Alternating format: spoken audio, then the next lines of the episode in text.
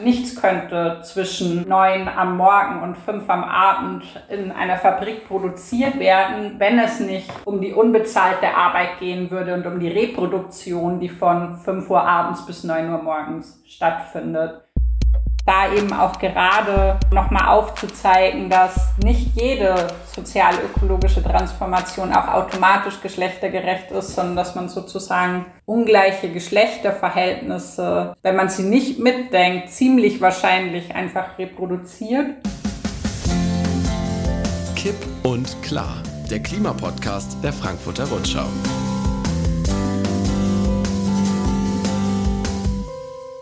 Retten Frauen die Welt vor dem Klimakollaps? Frauen sind zumindest an der vordersten Front der Klimabewegung. Aber warum ist das so? Weil sie stärker von der Klimakrise betroffen sind? Oder weil sie fürsorglicher sind als Männer?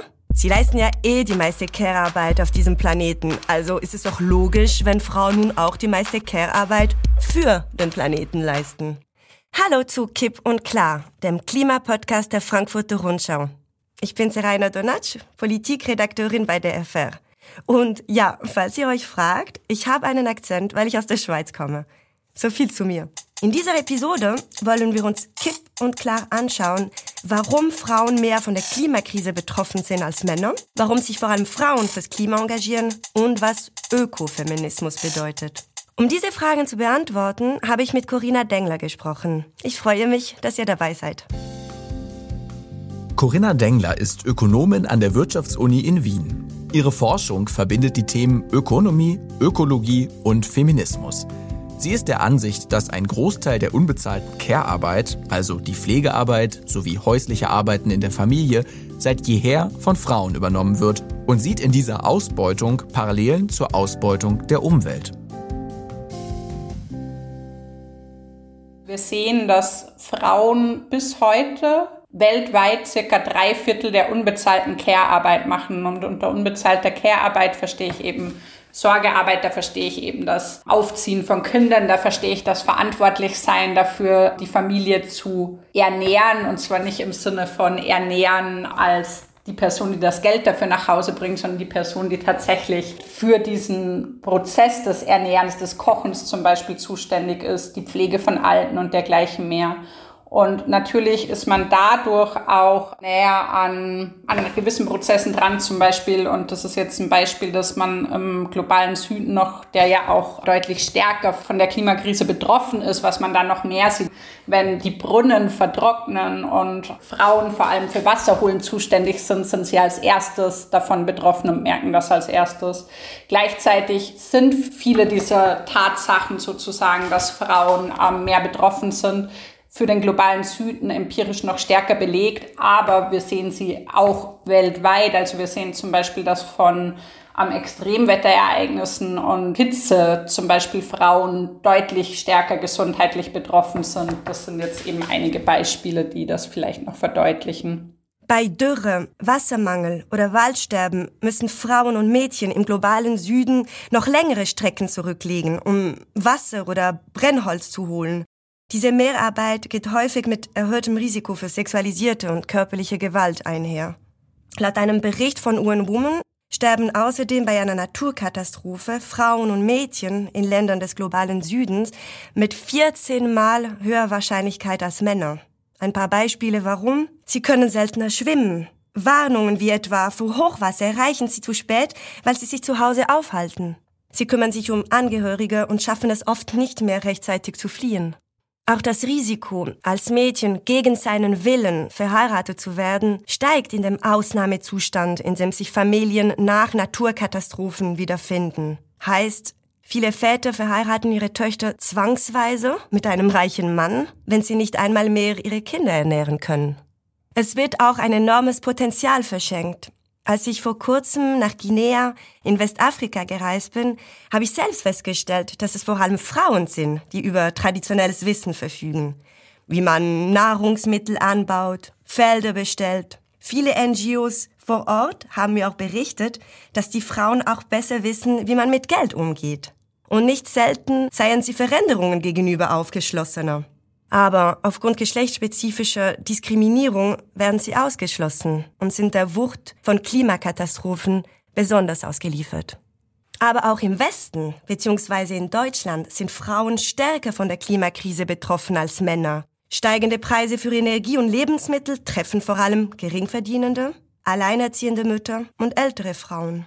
Und für Corinna Dengler hat dies etwas mit unserem patriarchalischen System zu tun. Wenn man fragt, wie hängt Klimakrise mit Patriarchat zusammen, geht es natürlich auch um Männlichkeiten und wir sehen eben durchaus, also sowohl in den Werbungen seit den 1960er Jahren, dass Männlichkeit gleichgesetzt wird mit Autos, mit Fleisch, mit Freiheit und dergleichen und sozusagen vieles von dem, was wir als kapitalistisches Wachstumsparadigma sehen, eben durchaus auch auf diesen Männlichkeiten aufbaut. Und diese Männlichkeiten, und das ist eben was, was Feministinnen genereller und auch Ökofeministinnen kritisieren, stellen auch immer den Mann als Individuum ins Zentrum der Debatten. Wir sprechen eben hier auch von Androzentrismus, also dass der Mann im Zentrum steht. Und wie in ärmeren Ländern weisen in Deutschland Frauen einen kleineren CO2-Ausstoß auf als Männer. Da Frauen weniger verdienen, haben sie insgesamt einen geringeren ökologischen Fußabdruck. Frauen leben aber auch aus Überzeugung nachhaltiger. Sie fahren weniger Auto, essen deutlich weniger Fleisch und kaufen eher Bio-Lebensmittel. Und viele prominente Köpfe der Klimabewegung sind Frauen. Man denke nur an Greta Thunberg, Luisa Neubauer oder Carla Hinrichs. Auch darüber hinaus scheint Umweltbewusstsein eher ein weibliches Thema zu sein. Schon in den 70er Jahren entstehen weltweit verschiedene Frauenbewegungen, die für Umweltgerechtigkeit kämpfen. Der Krieg gegen die Erde fängt in den Köpfen der Menschen an. Ich meine Männer. Vandana Shiva ist eine der bekanntesten Aktivistinnen. Es geht mir um meine Kinder, meine Enkel und um meine Urenkel. People are suffering. People are dying. How dare you? Also, Frauen scheinen sich mehr zu engagieren, weil sie häufiger Opfer der Klimakrise sind, aber auch, weil sie so erzogen wurden. Während junge Männer vergleichsweise darauf ausgerichtet worden sind, egoistisch zu handeln, werden junge Frauen zum verantwortlichen Handeln und zum Ideal der Gemeinschaftlichkeit erzogen. Studien zufolge haben Frauen daher einen positiven Einfluss auf Natur. Aber diese Theorie der Verbundenheit von Frauen mit der Natur sträubt vielen Feministinnen die Haare. Sie wirft die Frage auf, ob damit nicht Stereotype wiederholt werden, nach denen Frauen empathischer und gefühlvoller seien als Männer. Was sagt Corinna Dengler zu diesen kritischen Stimmen? Ja, das ist ein sehr wichtiger Punkt, weil sozusagen der Vorwurf, den Sie da gerade formulieren, also das ist ja sozusagen der Vorwurf des Essentialismus und sozusagen biologisch essentialistisch davon auszugehen, dass Frauen einen positiven Einfluss auf Natur haben. Ich würde sagen, 95 Prozent der Literatur, der sehr vielen Literatur, die ich zu Ökofeminismus, zu ökofeministischer Theorie gelesen habe, geht wirklich ganz stark davon aus, dass es um eine Sozialisierung geht und dass sozusagen dieses, den positiven Einfluss auf Natur nicht damit zusammenhängt, dass Frauen jetzt zum Beispiel von Natur aus sorgsamer sein, sondern eben, dass es darum geht, dass es eine Sozialisierung in eine bestimmte Rolle, in der man dann zum Beispiel vor allem für die unbezahlte Care-Arbeit verantwortlich ist, hinein passiert. Und das macht natürlich einen riesengroßen Unterschied, ob man jetzt sagt, es geht um soziales Konstrukt, es geht um Rollenzuschreibungen oder es geht um biologischen Essentialismus. Und was vielleicht noch spannend ist, wenn man zum Beispiel in unserer derzeitigen Gesellschaft als Mädchen sozialisiert ist und ein Leben lang in gewisse Rollenbilder hineinsozialisiert wird, es eben durchaus so ist, dass sich diese Rollenbilder auch in den Körper einschreiben können. Dass ich mich zum Beispiel, um jetzt auf ein Beispiel zu verweisen, anfange unwohl zu fühlen, wenn ich neben einem männlich sozialisierten Mitbewohner bei mir in der Wohnung stehe und es ist ein Handwerker da und es bietet ihm niemand Kaffee an, wo an dieser Stelle dann die Sozialisierung dazu beiträgt, dass man eben merkt, man fühlt diese Sachen auch körperlich. Man fühlt zum Beispiel, dass man in einem Raum, in dem alle vorbrechen und ihre Meinung sagen, eher die Person sein möchte oder sein muss, die dann sozusagen diese Meinungen irgendwie zusammenbringen. Und das beobachten wir ja ganz häufig. Und da gibt es sehr viele Studien und diese Studien bleiben oft einfach nur auf der Verhaltensebene und schließen dann daraus, naja, Frauen brechen nicht so oft mit ihren Meinungen vor, aber diese Idee der sozialen Konstruiertheit und wie man sozusagen über eine lebenslange soziale Konstruktion, das auch sich in den eigenen Körper einschreiben kann, finde ich eine sehr gute und sehr wertvolle Vermittlungskategorie, wo andere Feminismen, denke ich, von Ökofeminismen durchaus lernen können. Und das ist gleichzeitig total unterschiedlich von einem biologischen Essentialismus, weil man geht von der sozialen Konstruiertheit aus und die kann man ändern. Man kommt nicht als Frau zur Welt, man wird es lautet der berühmte Satz der französischen Philosophin und Vordenkerin des Feminismus Simone de Beauvoir. Frauen werden weiblich sozialisiert, sagt auch Corinna Dengler. Fürsorge und Verantwortung sind folglich etwas, das Frauen gelernt haben. Von ihnen wird erwartet, dass sie sich einfühlsam und liebevoll verhalten. Das erklärt diese gewisse Nähe von Frauen zur Natur. Aber mit Biologie hat das nichts zu tun, Vielmehr werden Mädchen von ihrer Geburt an in eine gewisse gesellschaftliche Norm hineinsozialisiert. Und dieses Erlernte, das sich auf den Care-Arbeit ausdrückt, kommt unserem Wirtschaftssystem zugute. Aber was hat das eigentlich mit Klima zu tun? Ja, also wenn ich genau gefragt werde, warum ökologische und feministische Fragen zusammengehören und sozusagen wie der Ökofeminismus das greifen würde, spreche ich eigentlich am liebsten in einem Bild, in einer Metapher, und zwar in einer Metapher von der Ökofeministin Maria Mies, die dieses Jahr im Mai leider verstorben ist. Und zwar ähm, benutzt sie das Bild eines Eisbergs.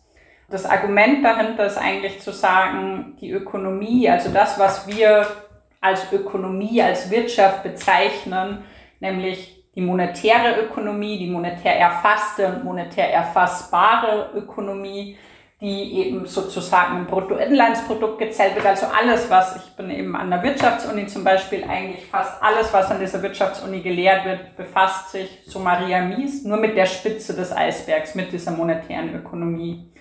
Und diese Spitze des Eisbergs, so wie das bei Eisbergen üblich ist, könnte aber nicht bestehen, gäbe es da nicht ein viel größeres Fundament. Und dieses Fundament ist eben ein lebens- und systemerhaltender Teil der Ökonomie, der aber nicht monetär ist.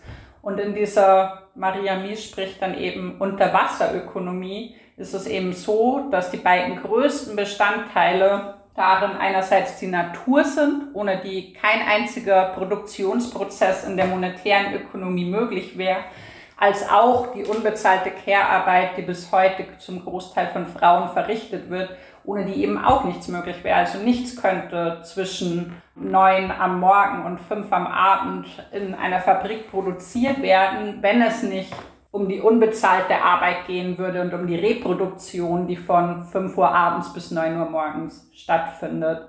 Und sozusagen die Perspektive ist dann, dass eigentlich in unserem derzeitigen Wirtschaftssystem, also im Kapitalismus, eigentlich die monetäre Ökonomie immer auf diese Ressourcen aus der Unterwasserökonomie zugreift und sie gleichzeitig aber unsichtbar macht, sie ausbeutet, wie zum Beispiel im Fall der unbezahlten Care-Arbeit, sie zerstört, wie im Fall der Natur, und dass es um diese sich strukturell ähnelnden Ausbeutungsmechanismen geht.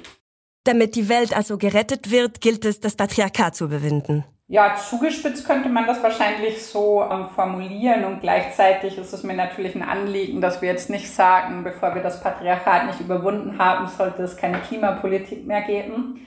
Also ich glaube, oder so wie ich über Transformation nachdenke, ist ein Nachdenken über kleine Schritte und irgendwie die breiteren Horizonte, also kleine Schritte und die große Transformation sozusagen. Das ist auch in verschiedenen, also da gibt es verschiedene Vorreiterinnen, die diese beiden Sachen miteinander verbinden. Eine davon ist zum Beispiel Rosa Luxemburg. Rosa Luxemburg spricht zum Beispiel von revolutionärer Realpolitik. Und was Rosa Luxemburg mit revolutionärer Realpolitik meint, ist, dass es sozusagen immer beides braucht. Es braucht die kleinen Schritte, es braucht das, was realpolitisch hier und heute möglich ist und es braucht den größeren Horizont. Und ich würde auf jeden Fall sagen, dass der größere Horizont einer sein muss, wo wir die Klimakrise eben auch in ihrer Verwobenheit mit Patriarchat, aber auch mit anderen gesellschaftlichen Macht- und Herrschaftsverhältnissen, also ich würde da auch nicht Patriarchat als das einzige sehen, sondern zum Beispiel Rassismus und Kolonialität oder auch Klassenverhältnisse sind ebenfalls Macht- und Herrschaftsverhältnisse, die es da systemisch aufzugreifen gibt. Und trotzdem gibt es im Hier und Jetzt Schritte, die man einleiten kann, im Hier und Heute anfangen und nicht darauf warten, dass entweder das Patriarchat oder der Kapitalismus, wie haben Sie es genannt, überwunden ist. Und für mich bedeutet vor diesem Hintergrund eben eigentlich über, über Feminist Futures zu reden, anzuerkennen, dass es eben einerseits in Bezug auf zukunftsfähiges Wirtschaften und ein gutes Leben für alle keine feministischen Forderungen ohne globale Klimagerechtigkeit geben kann, aber eben auch keine Klima- und Wirtschaftspolitik ohne kritische Feminismen. Feminismus trägt also zur Umweltbewegung bei und umgekehrt. Ja, das ist nochmal eine sehr große Frage. Ich denke, Feminismus kann zur Umweltbewegung beitragen, eben eine Perspektive auf soziale und auch intersektionale Gerechtigkeit, also eben was wir vorher auch schon hatten, damit vom Umwelt- oder Klimaschutz zum, zur Umwelt- oder Klimagerechtigkeit zu kommen und da eben auch gerade nochmal aufzuzeigen, dass nicht jede sozial-ökologische Transformation auch automatisch geschlechtergerecht ist, sondern dass man sozusagen ungleiche Geschlechterverhältnisse, wenn man sie nicht mitdenkt, ziemlich wahrscheinlich einfach reproduziert. Schneller Service. Okay, Männer, kurz Klartext. Einige von euch sind ja hier, denke ich, auch dabei und das freut mich, denn auch wir sind vom hier Besprochenen betroffen.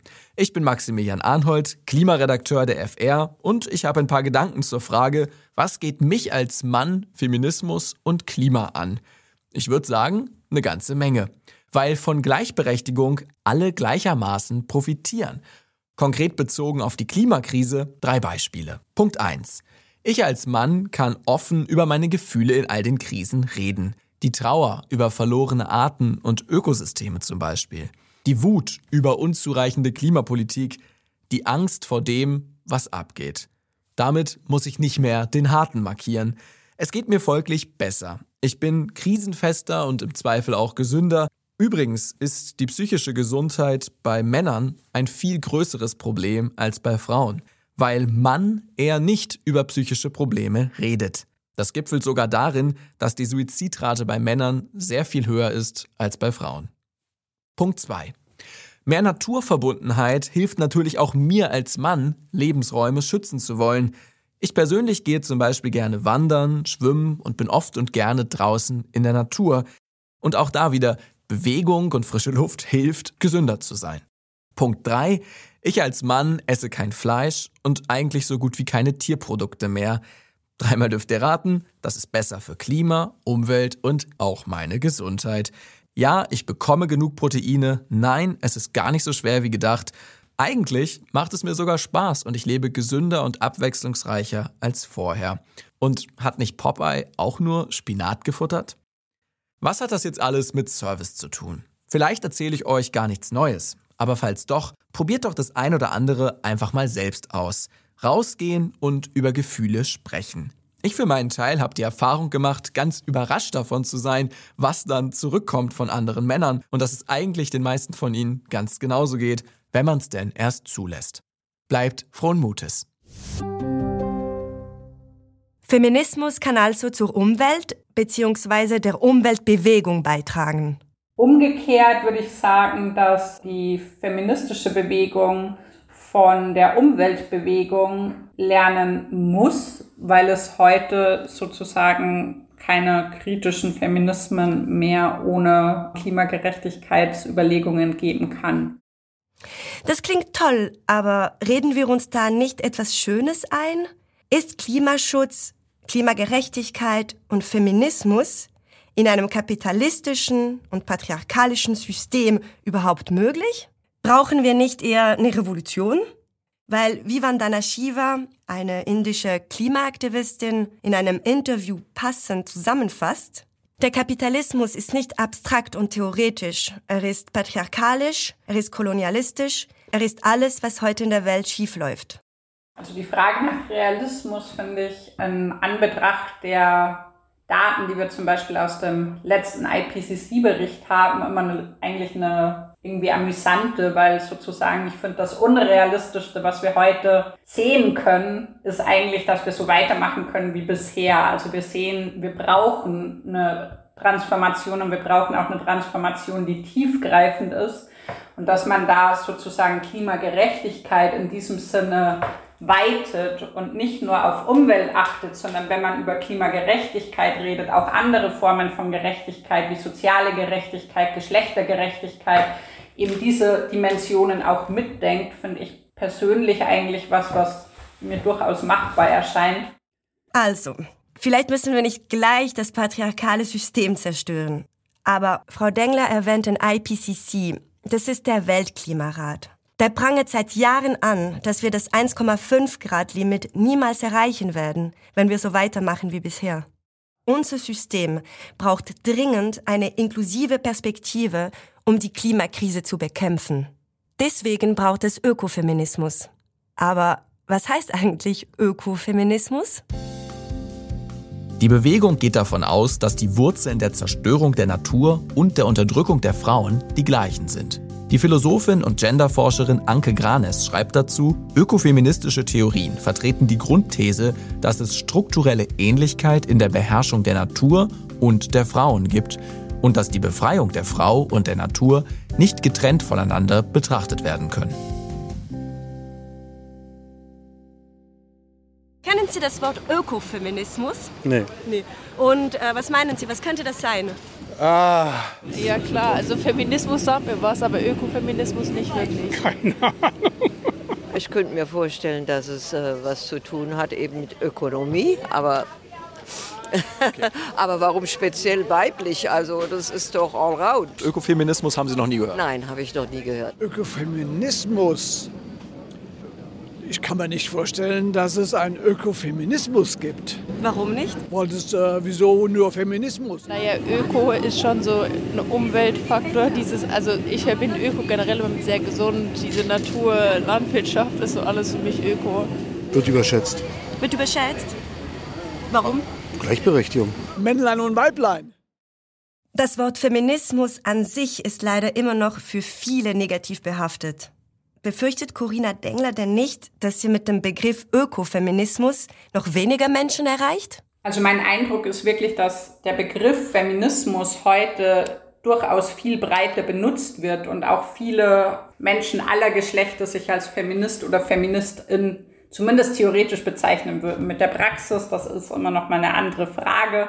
Aber sozusagen, ich habe nicht das Gefühl, dass das Wort Feminismus noch für sehr viele Leute negativ behaftet ist. Zumindest nicht bei denen, die sich auch für sozial-ökologische Transformation und die Überwindung der Klimakrise interessieren. Mit dem Begriff Ökofeminismus, ob man damit noch weniger Leute erreicht, ich meine, mir geht es dabei nicht um den Begriff, also mir geht es nicht darum, dass alle Menschen sagen sollen, ich bin Ökofeministin. Ich bin auch zum Beispiel im Aktivismus hatte ich bisher auch immer eher die Erfahrung, dass man sagt, naja, ich bin Feministin oder ich bin Queer-Feministin und auch Klimaaktivistin und dann sozusagen über diese Überschneidungen redet. Also worum es mir geht, ist nicht, dass Menschen sich als Ökofeministin bezeichnen. Es geht mir nicht um das Wort, es geht mir um die Perspektive. Es geht mir darum, dass Menschen verstehen, dass sozusagen Klimakrise und Patriarchat zusammengehen und dass diese Perspektiven sozusagen ohne einander sich auch nicht vollständig erklären lassen. Natürlich stelle ich auch in meinem Umfeld fest, dass Feminismus glücklicherweise nicht mehr negativ konnotiert ist. Auch in der Popkultur ist Emanzipation cool und sexy geworden. Die neue Generation tickt anders. Ich beobachte es auch in meiner Familie, bei meinen Nichten und Neffen. Beim Wort Feminismus werden keine Augen mehr verdreht. Im Zweifel ist es sogar cool und man trägt Stofftaschen, die mit Vulven und Brüsten verziert sind. Aber bin ich da nicht in meiner Bubble? Wir haben es doch gehört. Das Wort Ökofeminismus ist nicht vielen bekannt. Und das Wort Feminismus hat jetzt nicht gerade für Begeisterung gesorgt. Wie kann man also den Ökofeminismus bekannter machen und wie erreicht man diejenigen, die sich nicht mit solchen Themen befassen? Ja, das ist die Frage sozusagen, wen man erreichen will. Also mein Eindruck wäre, dass wir zunächst mal verbreitern, also ohnehin schon interessierte Menschen verbreitern müssen, dass wir Leute, die zum Beispiel von sozial-ökologischer Transformation, die das als was grundsätzlich Erstrebenswertes halten, dass man die davon überzeugen muss, warum dabei auch Feminismus mitgedacht wird, dass man gleichzeitig natürlich auch viele andere Leute haben, die sich überhaupt nicht für Feminismus interessieren, ist mir durchaus bewusst. Und gleichzeitig ist sozusagen die Frage, wo fangen wir an? Und ich kann natürlich damit anfangen, jetzt zu probieren, an einem Stammtisch in Bayern, wo ich aufgewachsen bin, anzufangen, Ökofeminismus zu verbreiten. Oder ich kann versuchen anzufangen, den Leuten, die sich heute und hier für den Kampf gegen die Klimakrise einsetzen, zu zeigen, warum Feminismus dabei von vornherein mitgedacht werden soll. Und ich halte tatsächlich das Zweite für einen gewinnbringenderen Ansatz für den Moment, also weil es da durchaus auch noch viel Unklarheit gibt und dort durchaus auch diese Zusammenhänge noch besser verstanden und erklärt werden müssen. Ich denke, dass Perspektiven auf Klimakrise und sozial-ökologische Transformation sich verbreitern, das wird automatisch passieren und passieren müssen, weil wir sozusagen an einem Moment der Klimakrise angekommen sind, wo wir das nicht viel länger ignorieren können. Also wir haben alle planetaren Grenzen überschritten. Das Thema Klimakrise wird die nächsten Jahrzehnte einfach ein ganz zentrales sein und da reinzugehen als Feministin, als Ökofeministin und zu sagen, lasst uns die beiden Sachen zusammendenken. Das ist jetzt das, wo zumindest ich eher meine Aufgabe sehe. Was nicht heißt, dass Sie nicht oder auch andere Leute nicht sozusagen sich mit Menschen an Stammtischen auseinandersetzen sollten, warum Feminismus grundsätzlich etwas Wünschenswertes ist. Zukunftsmusik. Corinna Dengler, schauen Sie hoffnungsvoll in die Zukunft? Das ist eine sehr schwere Frage, weil es natürlich ob der aktuellen weltpolitischen Gemengelage nicht unbedingt leicht ist, hoffnungsvoll in die Zukunft zu schauen. Gleichzeitig ist natürlich das, was mich dazu antreibt, zu diesen Bereichen wissenschaftlich zu arbeiten, aber auch in diesen Bereichen Aktivismus zu unterstützen, kann ich das natürlich nur machen, weil ich Hoffnung auf Veränderung habe. Also ich würde es hier vielleicht mit Gramsci's Pessimismus des Verstandes und Optimismus des Willens halten wollen. Und das war's auch schon mit dem heutigen Kipp- und Klartext zum Thema Frauen in der Klimakrise. Vielen Dank fürs Zuhören. Und Männer, ich hoffe, ihr nehmt es mir nicht übel. Ich weiß, ihr seid nicht alle so. Es geht darum, Ungleichheiten differenziert zu beschreiben. Und diese sind kein individuelles, sondern ein strukturelles Problem. Aber wenn ihr damit nicht einverstanden seid oder selbst eine Klimafrage habt, schreibt uns an klima.fr.de. Und folgt der Frankfurter Rundschau gerne auch auf Instagram. Und wenn euch diese Folge gefallen hat, empfehlt sie am besten euren Freundinnen und Bekannten weiter. Und sehr wichtig, bewertet den Podcast in der App eurer Wahl. Gerne mit 5 Sternen. Mein Name ist Rainer Donatsch. Bis zum nächsten Mal und bleibt feministisch.